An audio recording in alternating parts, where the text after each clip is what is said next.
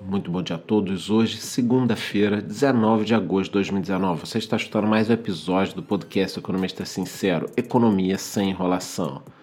Bom, infelizmente, a atividade no terceiro trimestre de 2019 começou muito lenta.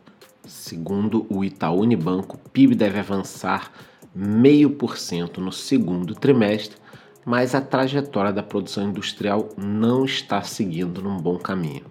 O problema está na confiança dos empresários. A verdade é que está um clima péssimo no país.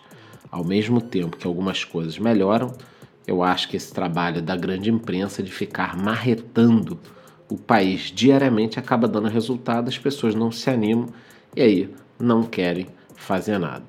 Por outro lado, alguns indicadores sempre trazem um pouco de ânimo. Então, a produção de papel ondulado, por exemplo, que é um ótimo indicador, cresceu 2,9% em julho, interrompendo dois meses de queda.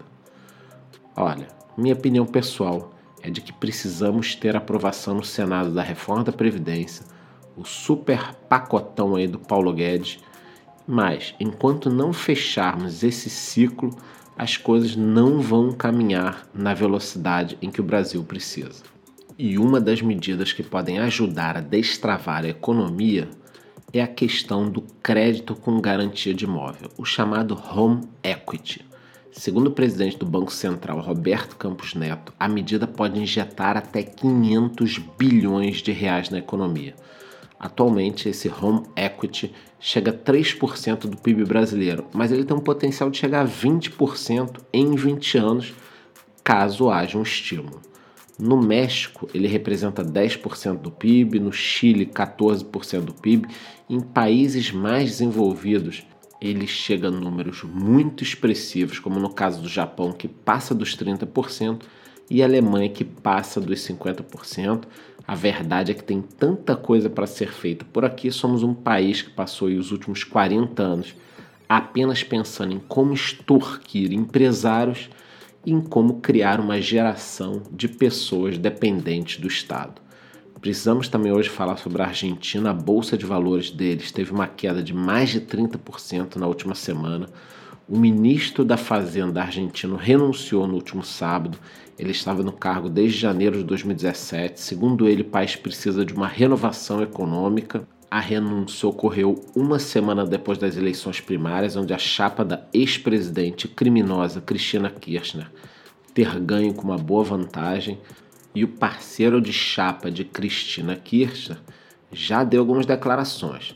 Segundo Alberto Fernandes, o país não pode pagar as suas dívidas e ele está disposto a renegociar com a FMI. É isso aí mesmo. Ele nem entrou e já está cagando toda a economia futura da Argentina. Em 2018, a Argentina fechou um acordo de 57 bilhões de dólares, se comprometendo ao ajuste fiscal, não está fazendo o ajuste fiscal.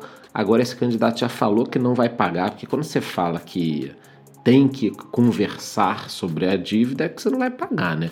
A verdade é que Macri tentou ser moderado e agora corre o risco de perder o comando da Casa Rosada para um grupo que levará a Argentina para o mesmo bloco de países como Venezuela e Cuba.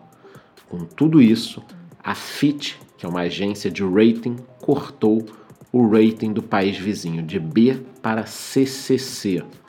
Segundo a empresa, uma eventual vitória da chapa de Fernandes Kirchner pode interromper a trajetória de renegociações do país.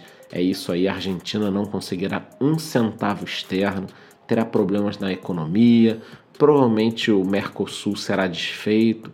Quer dizer, será um futuro trágico. Eu estarei cobrindo todas as informações.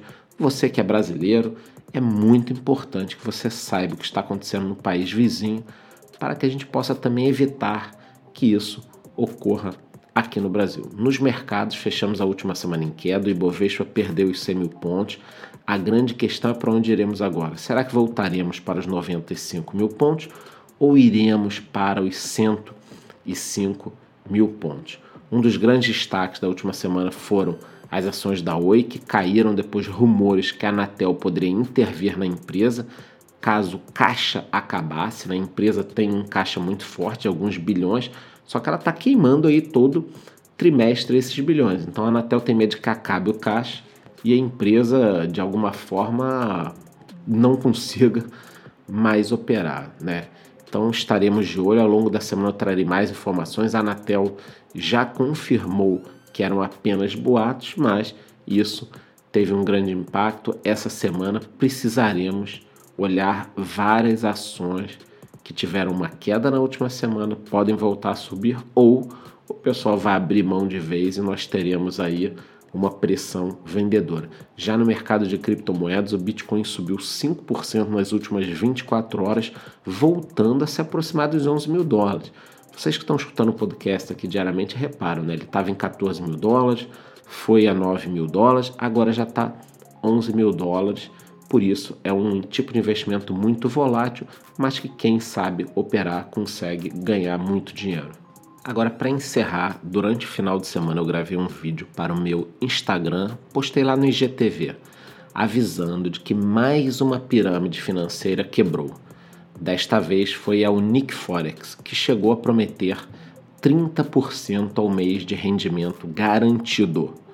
Eu fico me perguntando até quando as pessoas vão cair nesse tipo de golpe tão bizarro, tão claro, tão óbvio, né? Eu venho monitorando algumas empresas. Atualmente nós temos milhões de brasileiros, isso mesmo, milhões de brasileiros investindo nesse tipo de empresa. Recentemente, no Rio de Janeiro, a JJ Invest enganou milhares de pessoas, deixando um rombo de 170 milhões de reais. Simplesmente parem de acreditar em propostas de 1%, 2%, 5% ao dia. Isso não existe.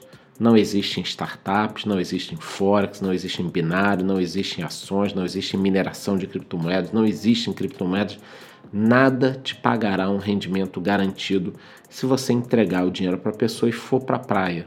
Nada te pagará isso. Portanto, eu gostaria de me despedir com o mesmo ditado clássico que eu disse no meu vídeo. Todo dia, um malandro e um otário saem de casa. Se os dois se encontram, dá negócio. Muito bom dia.